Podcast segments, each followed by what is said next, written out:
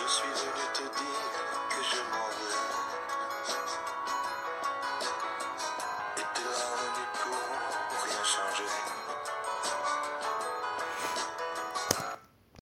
Shalom à toutes et à tous, merci d'être de retour sur Daf Yomi pour ce Siyum, cette conclusion de l'étude de la Masechet Gittin consacrée aux séparations, au divorce. Nous abordons aujourd'hui la question finalement la plus cruciale, celle que l'on aurait pu envisager d'aborder dès le premier DAF. La logique qui sous-tend cette séparation. En d'autres termes, nous avons pris pour acquis que certains couples se séparent. Nous avons évoqué d'emblée les modalités pratiques du divorce, notamment dans un cas où les époux sont éloignés à la fois géographiquement et sans doute affectivement. Mais finalement, nous prenons seulement dans ce dernier DAF le problème à la racine. Pourquoi certains couples divorcent-ils? Et surtout, la séparation est-elle parfois évitable? C'est avec Gainsbourg que je vous ai proposé de débuter cette étude. Aujourd'hui est un jour un peu particulier pour moi. Et cette chanson m'a émue, notamment parce que je suis sur le point de quitter Perpignan, ma ville natale, où j'ai passé euh, une semaine avec ma fille et ma mère. Et c'est un peu le moment euh, pour moi de dire à ma mère, je suis venue te dire que je m'en vais, puisque je ne vais pas la revoir pendant plus de six mois. Et si j'ai le cœur gros à songer que euh, cette deuxième naissance de ma seconde fille se fera tandis que ma mère est à des milliers de kilomètres, combien doivent être déchirantes les séparations où l'on sait qu'on ne se reverra plus jamais.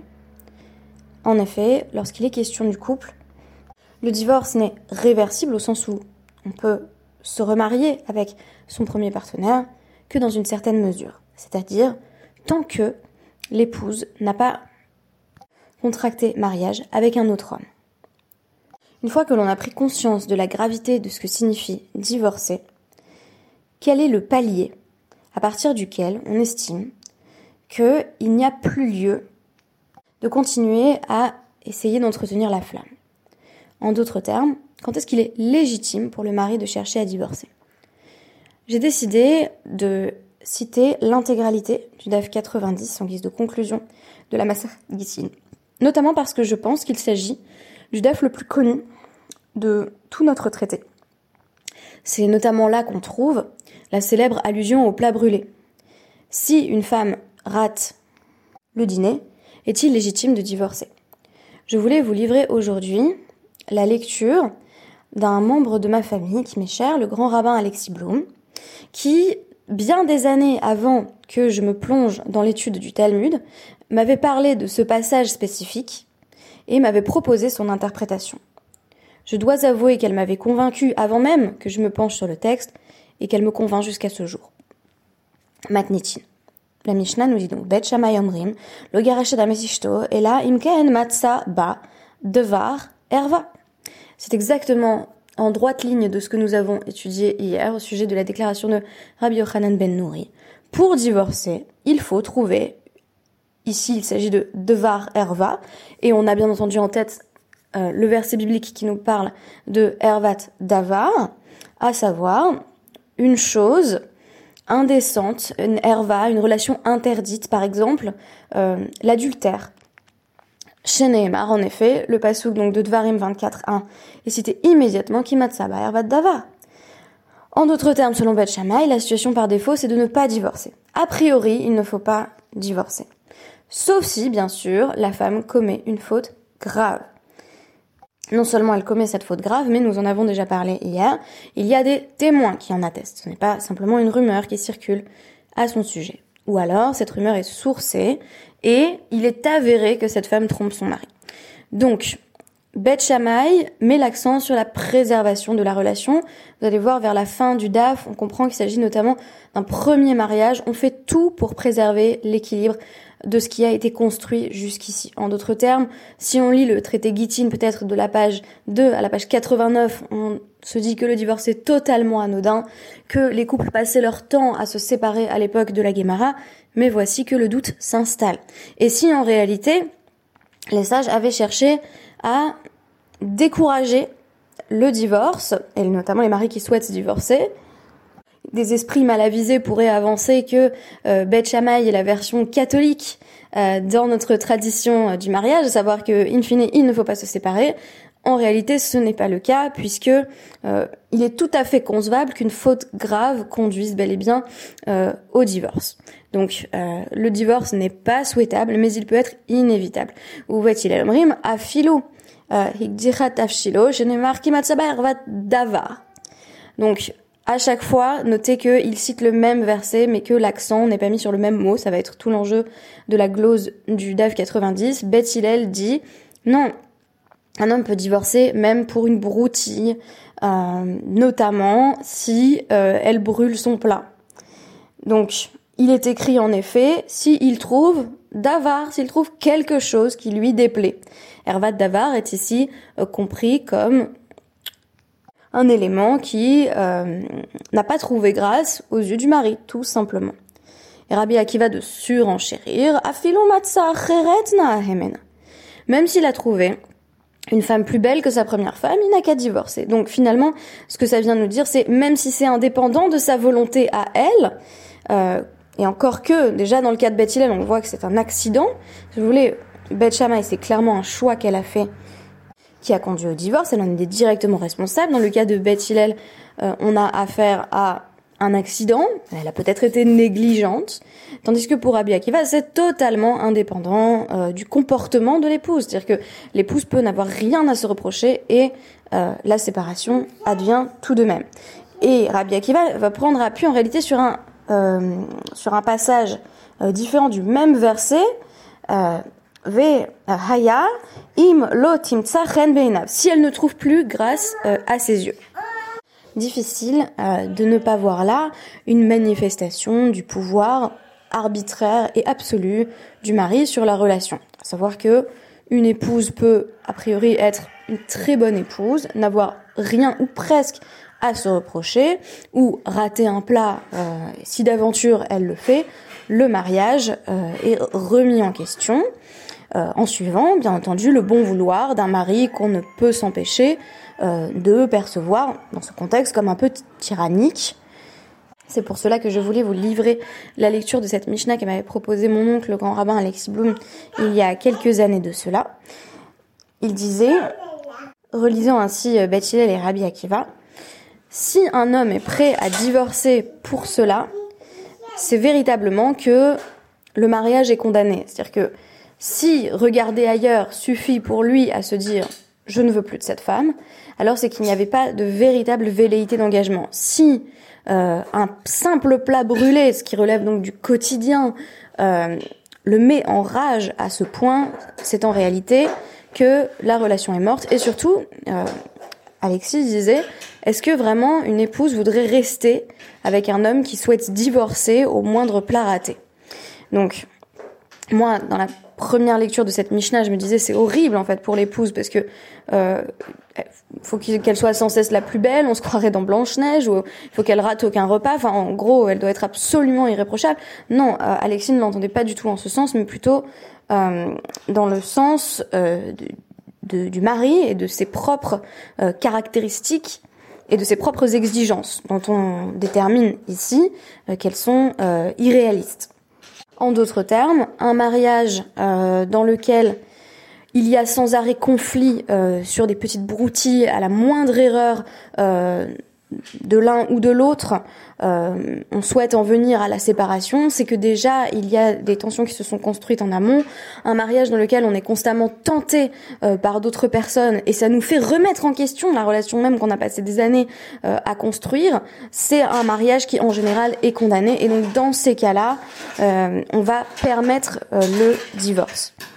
Alors le cas de la femme qu'il aurait trouvé plus belle m'a semblé être en effet euh, à l'origine euh, de nombreux divorces, c'est-à-dire que bien souvent il y a véritablement séparation, y compris de nos jours parce que euh, l'un des deux membres du couple est tenté par quelqu'un d'autre ou est tout simplement allé voir ailleurs.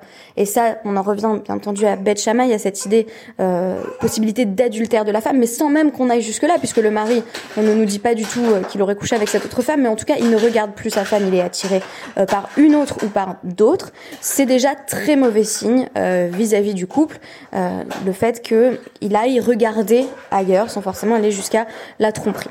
Et enfin, euh, la mention donc du plat, cela m'a fait penser à d'autres couples qui se séparent et quand on leur demande pourquoi, ils vont évoquer voilà des gestes du quotidien qui étaient devenus insupportables, qui semblent infimes quand on les prend séparément, mais qui sur plusieurs mois, plusieurs années, ont pu construire une forme de ressentiment qui devient insupportable pour l'un des deux membres du couple, voire pour euh, les deux. Alors bien entendu, le début de l'Agmara va se pencher euh, sur le débat Bet Hillel Bet puisque chacun utilise le même verset mais pas le même mot. Euh, Bet Hillel va donc dire à Bet Shammai il y a pourtant écrit simplement davar, il suffit d'une chose. N'importe quel élément euh, qui devient euh, obsessionnel, qui devient particulièrement problématique, en l'occurrence pour le mari, mais on pourrait tout à fait envisager euh, une, une, symétrie au sein du couple, peut conduire au divorce, puisque le mari n'est plus capable de vivre avec ça, et l'épouse n'a de toute façon pas envie de rester, c'est la lecture de, de, mon oncle, dans un mariage de ce style. Et évidemment, Bet Shammai va lui dire, mais non, il y a écrit ervat, donc il y a écrit qu'il faut que ce soit une véritable transgression euh, de la part de euh, l'épouse. Alors chacun euh, va présenter son argument. donc selon Beth si on avait simplement écrit Hervat sans davar, on se serait dit c'est évidemment une herva, c'est-à-dire une relation interdite qui peut conduire au divorce. Mais comme on nous a rajouté davar, c'est bien que n'importe quel pécadille peut conduire au divorce. Alors pourquoi est-ce qu'on avait besoin d'écrire à la fois hervat et davar parce que sinon, on aurait pensé que s'il y a divorce pour un simple davar, si euh, voilà, par exemple, elle cuisine mal et donc euh, elle divorce, là, elle peut se remarier. Mais s'il y a eu herva, elle ne peut pas se remarier. Or ici, Bethilel nous dit attention, même une femme qui euh, est soupçonnée d'avoir trompé son mari ou une femme qui a vraiment trompé son mari va pouvoir se remarier avec quelqu'un d'autre. Pas l'amant évidemment, mais elle peut se remarier et c'est en nous disant herva davar, ça présuppose que c'est soit herva, soit davar. Ça, ça va être clairement exprimé dans la suite euh, de la Guémara, soit euh, il a trouvé une chose qui lui déplaisait, soit elle l'a trompé. Comme si on mettait les deux sur le même plan finalement. Bet Shammai, que font-ils euh, de ce terme de davar, mai avdile Eh bien, tout simplement, vous vous souvenez de la glose de Rabbi Hanan Ben Nouri dans le podcast d'hier Il va nous dire que davar doit être prouvé, la chose, à savoir la tromperie de sa femme, doit être démontrée. Comment Eh bien, vous vous souvenez de la Xera il y a une analogie avec le passage de Dvarim 19.15 euh, qui nous dit ça doit être prouvé par des témoins. Alpichne Edim ou Alpish Locha Edim, il y a Koum Davar, la chose doit être établie par deux ou trois témoins. Donc si on n'a pas de preuve que euh, l'épouse a bel et bien euh, trompé son mari, il n'y a pas non plus de divorce possible ni souhaitable. Si l'on synthétise dans la dans la Gemara, hein, la, la, lecture de Beth c'est presque au davar. Soit il a trouvé un adultère, soit il a trouvé autre chose. Tandis que Beth va objecter à Beth Shammai, mais tu fais comme s'il y avait écrit herva badavar. C'est-à-dire, euh, il a trouvé une relation interdite dans la chose, euh, corroborée par des témoins. L'interprétation de Rabbi Akiva est également euh, explicitée ici, puisque on se pose la question de comment il lit la suite du verset, qui matsava par rapport au passage qu'il interprète lui-même. Euh, Vehaya im lotimsa chen behenav Donc sa femme ne trouve plus grâce à ses yeux. Qui? Toute la question c'est quelle est euh, l'interprétation de ce qui? On pourrait penser que c'est euh, donc une indication de causalité, conjonction de subordination. Pourquoi est-ce qu'elle ne trouve plus grâce à ses yeux? Parce qu'elle l'a trompé. Auquel cas, on en revient à l'opinion de Beth Shammai. Mais si qui peut se lire comme euh, Rabbi Akiva l'affirme, Inami Matsaba Ervadava, c'est soit il y a eu euh, une tromperie, soit une chose grave, soit encore autre chose. Euh, donc finalement, il va pas l'interpréter comme une forme de causalité, c'est-à-dire il faut qu'elle ait fait quelque chose pour qu'il y ait divorce, mais tout simplement comme deux options possibles. Donc o erva, o davar, o euh, Lo Elle ne trouve plus grâce à ses yeux, il y en a une autre qu'il trouve plus belle. Et maintenant, la Gemara aborde la question du divorce arbitraire. Amar les Rav Papa les Rava, Rav Papa pose la question à Rava. Lo matzaba velo davar. Et si le mari n'a rien trouvé à reprocher à sa femme, peut-être même qu'il n'y en a aucune qu'il trouve particulièrement plus belle, il n'est pas attiré par une autre femme simplement.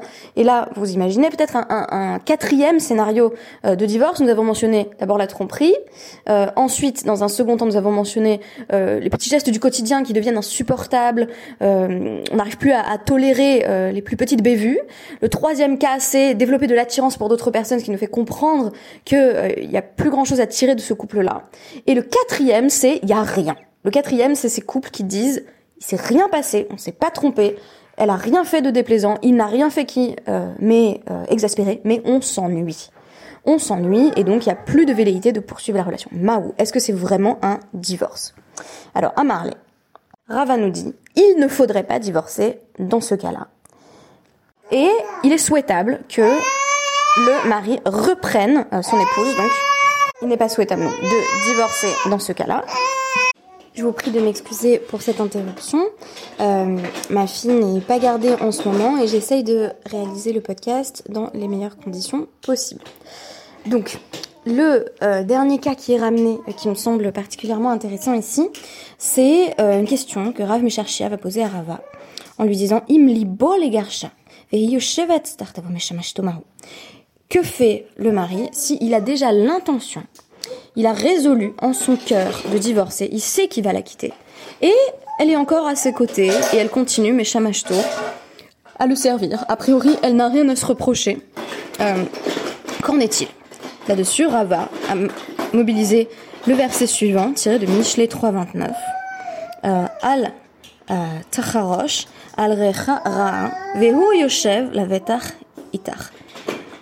Ne médite pas de mal contre ton prochain, tandis qu'il demeure sans défiance auprès de toi. Alors quel est le cas? Eh bien ici, l'épouse ne se doute de rien, tandis que euh, le mari, lui, euh, est déjà parvenu à une résolution. Et par conséquent, on juge que c'est préjudiciable euh, à la femme, et par conséquent, il faut qu'il se décide. Donc on résume les deux déclarations de Rava. D'une part, si un homme euh, a divorcé de son épouse sans raison, sans motif, il devrait, euh, il devrait normalement l'épouser de nouveau, mais Maïde Avadavad, tant pis, c'est effectivement un divorce. On considère que même s'il n'y a ni Erva ni Davar, c'est un divorce. La séparation est effective, elle a une valeur légale. Euh, la femme peut euh, donc euh, empocher la somme inscrite dans sa ketouba, elle peut se remarier.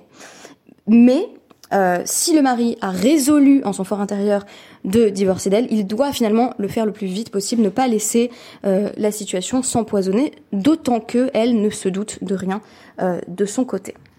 On nous présente ici un passage de la Tosefta Sota 5.9. Rabbi Meir évoque trois situations qui finalement représentent trois situations vis-à-vis du divorce et du mariage. Quand rester marié, quand euh, consentir au divorce. C'est une euh, analogie très connue, celle de la mouche qui tombe dans le plat donc la mouche qui tombe particulièrement dans, le verre d'une personne. On nous dit il y a euh, trois types de réactions possibles, trois catégories de personnes. Celui qui, lorsqu'une mouche euh, tombe dans son verre, jette le contenu de la coupe et le verre, comme Papos Ben Yehuda, qui euh, craignait tellement que sa femme le trompe que il fermait la porte lorsqu'il sortait de chez lui, il fermait la porte pour pour qu'elle ne puisse avoir aucun commerce avec d'autres hommes. Donc un homme très soupçonneux qui n'hésiterait pas si sa femme à euh, divorcer euh, donc à la première occasion. Nous avons ce qui est présenté sans doute comme l'équilibre, celui qui jette la mouche et qui garde euh, donc son vin. Donc c'est décrit comme midat kol adam, donc la la mesure de tout homme, le comportement standard. chez Medaberet im achea avec rovea ou menicha. C'est une femme qui discute régulièrement avec euh, les proches euh, et la, famille de son mari et le mari n'en a cure. Donc tant qu'elle flirte pas directement avec d'autres personnes, cela ne le dérange aucunement. Et nous avons euh, pour le coup une autre attitude condamnable dans l'autre sens, puisque les deux extrêmes sont présentés comme euh, problématiques. C'est un homme qui, lorsque la mouche tombe dans son verre, lèche euh, la mouche. On nous dit qu'il s'agit de euh, Midat Adamra, donc c'est-à-dire les caractéristiques d'un homme mauvais qui voit que euh, sa femme euh, sort à demi dévêtue euh, sur la place publique. Euh, donc elle, elle enfreint tout ce qu'on a défini dans Ketubot comme étant date yéhoudite, les lois des femmes juives, les bonnes mœurs. Euh, Elle a les cheveux euh, découverts, euh, elle a euh, le vêtement largement ouvert et d'aucuns vont jusqu'à dire que elle, elle se baigne en compagnie d'autres hommes. Et cela ne le dérange pas, voire même, et on peut y voir une forme de, de perversion, euh, ça, ça lui plaît, puisqu'on nous parle quand même d'un homme qui suce la mouche tombée dans le verre, et quelque chose d'assez dégoûtant. On nous dit cet homme-là, et on pourrait dire dans un langage très contemporain, il est heureux que sa femme plaise, euh, il la voit convoiter, peut-être que euh, effectivement elle le trompe, mais lui, euh, c'est quelque chose qui lui plaît. Alors on nous dit, c'est pas possible que directement elle aille vraiment se baigner nue avec d'autres hommes, c'est donc qu'elle va fréquemment là où les hommes se baignent habituellement, donc une femme au comportement assez répréhensible. Une femme telle que celle-ci, la Gemara nous dit, mitzvah min ha-Torah. C'est une mitzvah de la Torah que de divorcer d'elle. Mais, précise la Gemara, elle pourra toujours en épouser un autre. Ainsi, ze hotzi reshami beto, ze hichnis beto. Il y en a un qui a chassé le mal de sa maison, et le second, partant du principe qu'elle va conserver le même comportement inapproprié, a accueilli euh, le mal dans sa maison. Shilcha.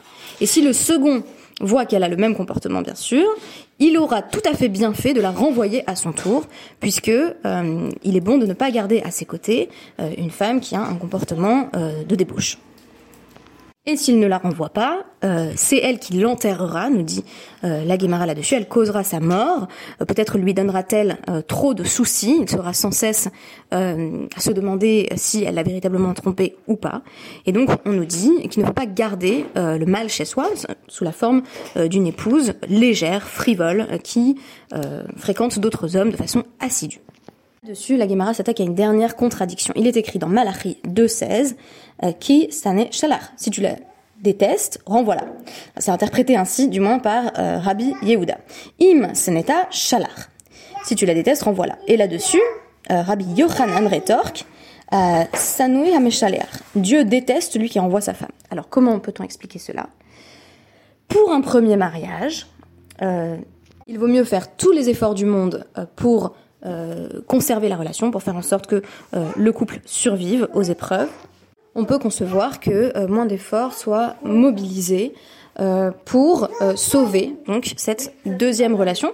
Surtout que quand on parle de deuxième mariage, on a en tête le cas qui vient d'être évoqué ici d'une femme qui s'est déjà mal comportée vis-à-vis de son premier mari et qui par conséquent a été répudiée. Donc on nous dit on va pas souffrir que les mêmes fautes se manifestent trop longtemps dans le cas d'un deuxième mariage. On connaît la conclusion de Rabbi Elazar, Kol ishto afilo misbeach morid alav demaot tout homme qui divorce de sa première femme, de l'épouse de sa jeunesse, euh, même euh, l'autel, donc dans le temple, verse des larmes euh, pour lui, comme il est dit dans de nouveau le prophète Malachi de 13-14.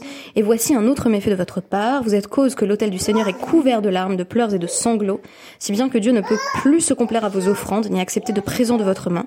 Et vous dites pourquoi cela? Parce que l'Éternel est témoin entre toi et la femme de ta jeunesse que tu as trahie, elle qui est ta compagne, la femme unie à toi par un pacte. Le traité Gittin termine sur ces mots,